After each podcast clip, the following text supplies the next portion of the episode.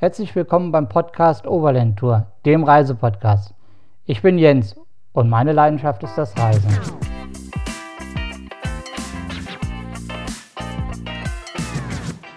Heute starte ich mit meiner allerersten Folge Weltreiseplanung von der Idee bis zur Reise. Was dich in diesem Podcast erwartet? Erstens, wie kommt man auf die Idee einer Weltreise? Zweitens, wie bekommt man so viele Tage Urlaub? Drittens, wie plant man eine Weltreiseroute? Viertens, gibt es besondere Flugtickets für eine Weltreise? Fünftens, lohnen sich Einzelflugtickets für eine Weltreise? Sechstens, wo buche ich am besten ein Round-the-World-Ticket? Siebtens, wie viele Kreditkarten braucht man auf einer Weltreise? Achtens, wie ist es mit der Auslandskrankenversicherung? Neuntens, Koffer oder Rucksack? Zehntens, wie groß sollte ein Rucksack sein? Elftens, wie lange Vorlauf benötige ich für eine Weltreise? Und zwölftens, mein persönliches Fazit zu einer Weltreise und Langzeitreise. Jetzt geht's los. Also, wie kommt man auf die Idee zu einer Weltreise? Die Idee war bei mir gar nicht gleich geboren, denn daran dachte ich erst nicht. Ich habe Leute in Afrika kennengelernt, die ein, drei, sechs und sogar ein ganzes Jahr gereist sind. Und da kam mir Gedanke, das möchte ich auch. Der Wunsch war also da, auf eine Weltreise zu gehen. Jedoch kam jetzt der Punkt 2. Wie bekommt man so viele Tage Urlaub? Die Frage mit dem Urlaub stellt sich wahrscheinlich jeder, aber nach einer kurzen Zeit habe ich eine Lösung gefunden. Reisekumpels hatten mir gesagt, guck doch mal nach, wenn du auf Langzeitreise gehen willst, nimm ein Sabbatical oder du musst kündigen. Ein Sabbatical war für mich das Richtige, denn kündigen kann ich nicht, da ich Beamter bin. Nachdem ich mich kurz über das Thema Sabbatical eingelesen hatte, ging's los. In meinem Antrag für das Sabbatical konnte ich meine Wünsche wie Dauer, Ansparzeit und Freistellungszeit selber gestalten und das ist natürlich ein großer Pluspunkt. Mehr zu dem Thema habe ich dir in die Shownotes aufgeschrieben, denn auf meinem Blog gibt es dazu einige Beiträge. Komme ich zu Punkt 3. Wie plant man eine Weltreiseroute? Ich denke, jeder hat so seinen eigenen Traum einer perfekten Weltreise im Kopf. Eine Route um die Welt ist so individuell wie jeder Mensch selbst. Daher hier ein paar Tipps von mir. Deine Reiseroute geistert schon in deinem Kopf herum. Und jetzt kommen zwei Fragen, die du dir beantworten solltest. Erstens, ostwärts oder westwärts? Und daraus ergibt sich die nächste Frage. Wie ist das Wetter auf deiner Route? Beide Fragen hängen direkt miteinander zusammen. Wer möchte denn ein Jahr in der Regenzeit reisen und die Sonne eher selten sehen? Ich gebe dir gerne mal ein Beispiel, das von meiner Weltreise. Der Startpunkt meiner Weltreise sollte um Weihnachten herum erfolgen und geplant war Richtung Osten aufzubrechen und dabei beachtete ich nicht das Wetter. Erst nachdem ich mit einem Freund darüber sprach, meinte er zu mir, da musst du ziemlich viele warme Klamotten und einen großen Rucksack mitnehmen. Er gab mir den Tipp, doch mal das Wetter zu checken und gegebenenfalls die Route genau andersherum zu reisen. Im Internet fand ich ein super Reisezeit-Tool dazu, in dem ich meine Reiseroute eingeben und direkt an einer Farbskala sehen konnte, ob die Reise zum Wetter passt. Perfekt, denn als ich meine Weltreiseroute westwärts eintrug, war sie perfekt. Ich reiste ein Jahr praktisch nur im Sommer. Den Link zu dem Reisezeit-Tool findest du auch unten in den Shownotes. Komme ich jetzt zu Punkt 4. Gibt es besondere Flugtickets für eine Weltreise? Ja, das gibt es. Diese speziellen Flugtickets für eine Weltreise laufen unter dem Namen Around the World Ticket. Ein Around the World Ticket hat Vor- und Nachteile. Dazu gehört als Vorteil, es ist preisgünstig, Dafür ist es aber relativ unflexibel. Eine Reise mit dem Around the World Ticket ist perfekt für die, die genau wissen, was sie machen möchten. Für mein erstes Sabbatical habe ich mich auch für ein Around the World Ticket entschieden. Warum ist schnell erklärt. Ich habe meine Route so gewählt, dass ich all das bereise, was ich auf der Welt unbedingt sehen wollte. Daher war vor meiner Reise die Route sehr fix und ich konnte diese perfekt in ein Around the World Ticket integrieren. Du möchtest mit einem Around-the-World-Ticket starten, dann ist noch Folgendes zu beachten. Mit einem Around-the-World-Ticket kannst du immer nur in eine Richtung fliegen. Also du startest Richtung Westen und umkreist die Erde immer westlich. Oder du startest im Osten und dann geht es natürlich immer ostwärts weiter. Des Weiteren ist zu beachten, dass du einmal den Pazifik und einmal den Atlantik überqueren musst. Das hört sich jetzt vielleicht erstmal ein bisschen komplex an, aber ist es eigentlich gar nicht. Ein weiterer Vorteil eines Around-the-World-Tickets ist, dass du immer ein Weiterreiseticket bei der Einreise in einem Land hast. Das ist oft erforderlich für eine visafreie Einreise oder bei der Visumsbeantragung. Als letztes stellt sich dir vielleicht die Frage, Welche Anbieter für ein Round-the-World-Ticket gibt es? Es gibt keine einzelnen Airlines, die ein Around-the-World-Ticket anbieten. Die meisten Airlines sind in einer Allianz zusammengeschlossen, die dann ein Around-the-World-Ticket anbieten. Folgende Allianzen gibt es. Erstens die Star Alliance. Darunter befinden sich 26 Airlines, auch die Lufthansa, Ethiopian Airways und Turkish Airways. Zweitens One World. Das sind 14 Airlines, darunter befindet sich British Airways und Qatar Airways. Und drittens SkyTeam. Das sind 19 Airlines, darunter befinden sich Air France und Aeroflot. Je nachdem, wie deine Reiseroute aussieht, passt eine der drei Allianzen am besten zu deinem Around-the-World-Ticket. Die Planung eines Around-the-World-Tickets ist sehr komplex und ich würde dazu immer auf einen Fachmann in einem spezialisierten Reisebüro zurückgreifen, aber dazu später mehr. Nachdem du jetzt einen kleinen Überblick bekommen hast, was es an Around-the-World-Ticket-Anbieter gibt, stellt sich doch die Frage, lohnen sich Einzelflugtickets für eine Weltreise? Ja, Einzelflugtickets können sich lohnen, denn sie verschaffen dir die absolute Freiheit auf einer Weltreise. Aber dahinter verstecken sich auch ein paar Nachteile. Zum einen kann bei dieser Variante die Kosten für Flugtickets höher sein. Heutzutage sind kurzfristige Buchungen meistens teuer. Allerdings bist du so flexibel, dass du auch Flugschnäppchen ergattern kannst. Wie Flugschnäppchen? Wie soll das denn gehen? Das ist eigentlich recht einfach, denn der Faktor Zeit macht das Reisen günstig. Du musst nicht unbedingt am Tag X, sondern kannst auch am Tag X plus 1, plus 5, minus 1 oder minus 5 fliegen. Du bist zeitlich flexibel, genauso wie du flexibel bist mit dem Abflughäfen. Wenn du den etwas verlegst, 200 Kilometer weiter, dann kann ein Flugticket unter Umständen günstiger werden. Das erfordert allerdings, dass du aus deiner Komfortzone herauskommst und etwas mehr Arbeit hast. Ein Nachteil bei einem Einzelticket kann sein, dass du bei der Einreise etwas Probleme bekommen kannst. Und da musst du etwas kreativ werden. Manche Länder erwarten von dir, dass du ein Weiter- oder Rückflugticket vorlegen musst. Nur dann kannst du einreisen. Hier musst du etwas kreativ werden, aber es gibt viele Möglichkeiten. Wie zum Beispiel, wenn du irgendwie in Südamerika einreist, sie verlangen das von dir und du buchst einfach für 5 Euro ein Busticket für irgendwann in der nächsten Zukunft, das von Land A nach Land B geht. Eine gewisse Kreativität wirst du öfters an den Tag legen müssen während einer Weltreise. Wo buche ich denn jetzt am besten ein Around the World Ticket?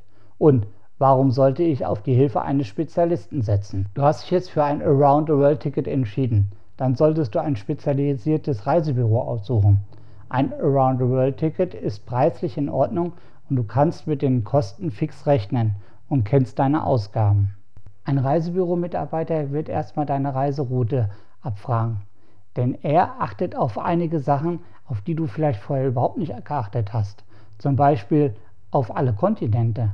Denn nicht jedes Around-the-World-Ticket der Allianz deckt durch die Partner-Airlines verschiedene Regionen oder Kontinente ab. Er erkennt dann auch sofort, welche Alliance zu deinen Reisenwünschen am besten passt. Bei mir war das damals zum Beispiel, dass ich zu viele Flüge in, in ein Ticket reingebucht hatte, was nicht gehen würde. Er meinte dann nur, dann buch dir einfach in Südostasien ein oder zwei Flüge dazu und du bist safe. Das habe ich dann auch gemacht und mein Ticket war super günstig. Ich hätte es damals gar nicht geschafft, via Internet dieses Ticket so zu buchen. Und vor allen Dingen gab es auch während der Reise immer einen Ansprechpartner für mich. Denn es gibt immer mal Umbuchungen. Allein Flugdaten ändern sich mal. Und dann hatte ich nicht die Arbeit, unterwegs mich noch mit den Airlines rumzuärgern oder das irgendwo einzugeben. Ich habe ihm das gesagt, er hat das für mich gemacht. Ich fand den Service super und die 1 oder 200 Euro, die ich dafür mehr ausgegeben habe, war es mir dann auch wert. Jetzt möchtest du vielleicht noch wissen, wo du solch ein spezialisiertes Reisebüro findest. Ich habe damals zwei Reisebüros gefunden. Einmal war das Colibri Reiseservice GmbH in Offenburg oder die Firma Reisaus in Kiel. Ich habe mein Ticket damals bei Colibri gekauft und war mit dem Service und vor allen Dingen während der Reise super zufrieden. Der Kontakt erfolgte nur per Telefon oder per E-Mail. Daher ist es egal, dass das Reisebüro nicht bei mir um die Ecke war. Ich hoffe, ich habe dir einen kleinen Überblick über das Thema Around the World Ticket geben können. Gehe ich weiter zu Punkt 7. Wie viele Kreditkarten braucht man denn auf einer Weltreise? Normalerweise würde ja eine Kreditkarte ausreichen, aber du solltest immer zwei Kreditkarten oder eine Kreditkarte und eine Maestro-Karte dabei haben. Dabei Maestro-Karten sind gerade auf dem absterbenden Ast und es wird sie in Zukunft wohl nicht mehr geben. Warum solltest du zwei Kreditkarten haben? Ein Grund ist, du verlierst eine Kreditkarte oder sie wird dir gestohlen. Dann bleibst du mit deiner zweiten Kreditkarte flüssig. Es ist auch eine gute Idee, wenn du beide Kreditkarten von zwei verschiedenen Kreditkartenfirmen hast. Damit meine ich eine Visa und eine Mastercard. Warum? Weil es manchmal vorkommt, dass ein Geldautomat einer der beiden Firmen nicht unterstützt und du dann immer noch an dein Geld kommst. So ist es mir mal geschehen in Südamerika, als ich abends, spät abends an einem Busbahnhof ankam. Da musste ich dann doch wirklich mal meine Maestro-Karte einsetzen, hatte zwar einige ja, Gebühren drauf, aber bekam wenigstens Geld. Daher nimm immer zwei Kreditkarten mit, denn es kann immer mal irgendetwas passieren. Ich werde öfters gefragt, welche Reisekreditkarte kannst du empfehlen? Wir haben Anfang 2022 und im Moment ist der Markt völlig außer Rand und Band. Alle Kreditkartenfirmen führen Gebühren ein. Ich war in den letzten zehn Jahren mit der DKB Visa Card unterwegs und werde diese auch behalten, auch wenn ich jetzt eine kleine Gebühr bezahlen muss. Das mit dem Geld haben wir jetzt ja geklärt, wie man drankommt. Ein wichtiges Thema ist Punkt 8. Wie ist das mit der Auslandskrankenversicherung? Eine Auslandskrankenversicherung ist ein Muss und hierbei gibt es eine wichtige Sache, die du beachten solltest. Für eine Welt- und Langzeitreise brauchst du eine spezielle Auslandskrankenversicherung. Solch eine Auslandskrankenversicherung, die du sonst für 10 bis 30 Euro pro Jahr abschließen kannst, ist damit nicht gemeint. Diese Versicherungsart versichert den Aufenthalt für maximal 5 bis 6 Wochen und danach musst du mindestens einen Tag in Deutschland wieder gewesen sein. Aus diesem Grund brauchst du eine andere Auslandskrankenversicherung und zwar eine für Langzeitreisen. Es gibt bei einer Langzeitauslandskrankenversicherung zwei kleine Unterschiede, auf die solltest du unbedingt achten. Der wichtige Unterschied liegt in den beiden Wörtern sinnvoller und notwendiger Rücktransport. Der sinnvolle Rücktransport ist auch mein Tipp für dich.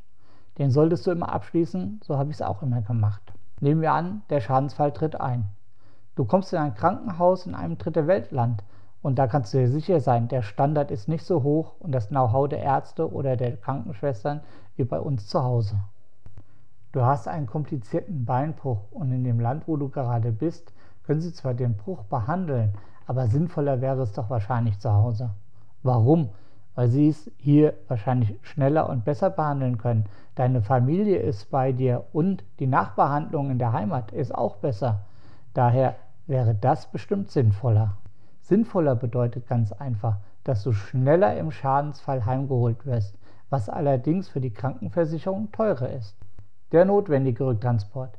Im Schadensfall wirst du im Krankenhaus behandelt und deine Versicherungsgesellschaft wird dich nur nach Deutschland zurückholen, wenn eine Behandlung in diesem Land nicht möglich ist. Der Fall, dass sie dich nicht behandeln können, kommt recht selten vor, denn irgendwie werden die dich wieder hinbekommen. Die Frage ist, ob du dein Bein nach einem komplizierten Beinbruch noch voll benutzen kannst. Spätestens jetzt fragst du dich, vielleicht wäre es doch sinnvoller gewesen, in Deutschland behandelt zu werden. Was kostet so eine Krankenversicherung? Eine Auslandskrankenversicherung ohne die USA und Kanada ist gar nicht so teuer, denn ab ungefähr 1,25 Euro pro Tag starten die meisten. Jetzt hast du einen kleinen Überblick auch über die Krankenversicherung. Daher gehen wir weiter zu Punkt 9. Rucksack oder Koffer. Auf diese Frage gibt es wahrscheinlich keine eindeutige Antwort, denn so unterschiedlich wie die Menschen sind, sind auch die Reisearten und ihre Gewohnheiten. Rucksack oder Koffer? Als erstes stellt sich die Frage, wie du deine Weltreise machen möchtest. Wer eine Kreuzfahrt um die Welt macht, für den eignet sich wohl ein Koffer. Wer als Backpacker unterwegs ist, der wird mit einem Koffer nicht glücklich werden. Hier ist der Rucksack praktischer. Du siehst, es kommt ganz auf die Reiseart an. Wer mit seinem Auto losfährt, wird eher zu einem Doubleback greifen. Die Wahl des Gepäckstücks ist daher an die Reiseart gekoppelt und du weißt auf jeden Fall, wie du reisen möchtest. Daher wähl einfach aus, was für dich das Praktische ist. Koffer, Rucksack, Duffelbag. Für mich war immer der Rucksack das Wahre. Komme ich zum Punkt 10. Wie groß sollte ein Rucksack sein? Ich finde es immer interessant, wenn ein Verkäufer im Outdoor-Laden diese Frage gestellt wird. Es gibt Rucksäcke von 35 bis 90 Liter Größe. Die Frage ist, was ist praktisch und was ist nötig? Diese zwei Fragen sollten dich leiten. Ich war ein Jahr auf Weltreise mit einem Tagesrucksack für den Laptop und weitere wichtige Sachen und einem 35 Liter Rucksack. Passt perfekt, weil er schön klein und leicht war. Allerdings hatte ich auch keinen Schlafsack und Isomatte mit. Ich würde jedem empfehlen, mit einem möglichst kleinen Rucksack auf Reise zu gehen. Besonders auf einer Langzeitreise wird die Wäsche unterwegs gewaschen und wenn mal etwas verloren geht oder kaputt geht, dann wird es einfach nachgekauft. So einfach ist es. Als ich nach Afrika aufbrach, musste ich mir einen neuen Rucksack kaufen. Die Wahl fiel auf einen 55 Liter Rucksack, in dem mein Zelt, mein Schlafsack und die Isomatte reinpasste. Dazu kamen alle Sachen, die ich auch schon auf meiner Weltreise mitnahm. Die wichtigsten Anregungen zum Rucksack hast du jetzt gehört. Geht's weiter. Punkt 11. Wie lange Vorlauf benötige ich für eine Weltreise? Eine Weltreise zu planen ist nicht so schwer. Allerdings würde ich sagen, dass du mindestens drei Monate vorher anfangen solltest. Die Länge des Vorlaufs ist oft an gewisse Sachen, Gegebenheiten geknüpft. Zum Beispiel Impfungen. Hier gibt es Impfungen, die in gewissen Abständen zwei oder gar dreimal verabreicht werden müssen. Daher kann das auch mal eine längere Zeit in Anspruch nehmen. Wer sich das erste Mal für eine Weltreise oder Langzeitreise entscheidet, der sollte sich sechs Monate vorher zur Planung Zeit nehmen. Wer schon Erfahrung damit hat, der wird schneller losziehen können. Jetzt kommt schon der letzte Punkt, Punkt 12, mein persönliches Fazit zu einer Welt- und Langzeitreise. Lohnt sich eine Welt- oder Langzeitreise? Ja, es lohnt sich definitiv. Das, was ich während meinen zwei Sabbatjahren erlebt und gesehen habe, war wunderbar. Die Menschen, die ich traf, einfach fantastisch. Das ist wahrscheinlich auch der Grund, warum es das nächstes Jahr, also 2023, bei mir wieder losgeht. Ein Jahr geht's auf Reisen. Wer dem Reisevirus einmal verfallen ist, kommt danach nicht mehr von ihm los. Das war's. Mein erster Podcast ist im Kasten. Ich würde mich freuen, wenn es dir gefallen hat gib mir einfach einen Daumen hoch oder abonniere den Podcast. Es kommen bestimmt, jeden Monat habe ich mir vorgenommen, ein neuer. Wenn du eine Frage hast, dann würde ich mich über einen Kommentar von dir freuen. Ich wünsche dir eine wunderbare Zeit, egal wo du mich auf der Welt gehört hast. Bleib gesund in diesen Zeiten und viel Spaß beim Planen deiner nächsten Reise. Es muss nicht immer gleich eine Weltreise sein. Falls du ein paar Reiseinspirationen suchst, dann schau doch mal in meinem Reiseblog unter www.overlandtour.de vorbei. Ich würde mich freuen. Also, bis zum nächsten Mal.